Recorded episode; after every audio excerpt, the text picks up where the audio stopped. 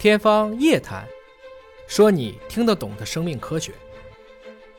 大家好，我是尹烨。说胶原蛋白，大家都不陌生啊。第一反应就是吃猪蹄儿啊，吃牛筋儿啊，可以补充这个胶原蛋白，达到变美的一个功效。比如说抗衰啊、美白啊、紧致皮肤啊、抚平一些细纹、干纹等等。其实呢，胶原蛋白功效还是比较多的，大家也对此颇有误解。在人体皮肤的成分当中呢，约有百分之七十还是由胶原蛋白所组成的。其中一型和三型的胶原蛋白主要能够起到促进皮肤修复再生的效果，这里就有多个文献都证明了这一点。所以胶原蛋白呢，应该说它广泛的分布在我们的皮肤、头发、眼睛、肌肉、脏器、血管，包括基底膜等位置。它是一种对人体非常重要的结构蛋白，它的功能主要是维持了皮肤和组织器官的形态和结构，也是修复各个损伤组织的一个重要的原料物质。胶原蛋白呢，也被发现还能够参加免疫的反应，维持组织的稳定性。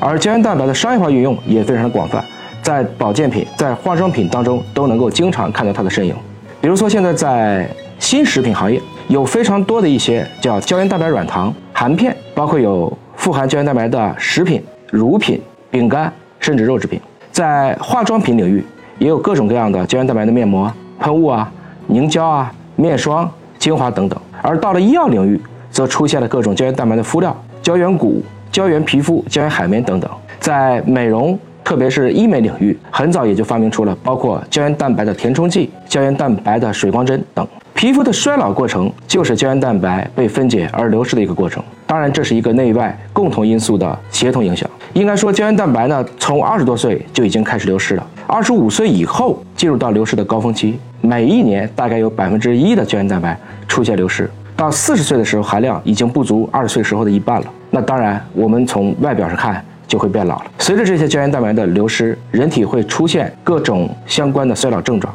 在皮肤上表现的就是，比如说有斑了，有皱纹了。缺水、干燥，皮肤没有弹性，显得松垮等等。当然，这些呢也都是咱们正常人类的衰老过程，所以大家也不用太多惊慌失措。但对于大家对自己的容貌，特别是年轻态特别在意的朋友，采用正确的方法来补充胶原蛋白，也是一种对抗衰老的必要手段。那具体来讲怎么做呢？首先，我们从最简单的日常饮食入手，比如说可以多吃一些深海鱼类，补充胶原蛋白；可以多吃红色的蔬菜，比如说西红柿、红辣椒、甜菜等等；深绿色蔬菜。如西兰花、菠菜等等，它们都富含非常丰富的维生素 C。维生素 C 可以加速胶原蛋白的生成，还能够让这些分解胶原蛋白的酶活能够趋于稳定，不至于。更快的流失，还可以适度的，不要过分的去用一些美容的手段，比如比较温和的抗衰仪器，像光电射频类的仪器是可以刺激胶原蛋白的生成的，或者呢，也可以通过填充胶原蛋白的方式来补充流失掉的胶原蛋白。区别于玻尿酸、肉毒毒素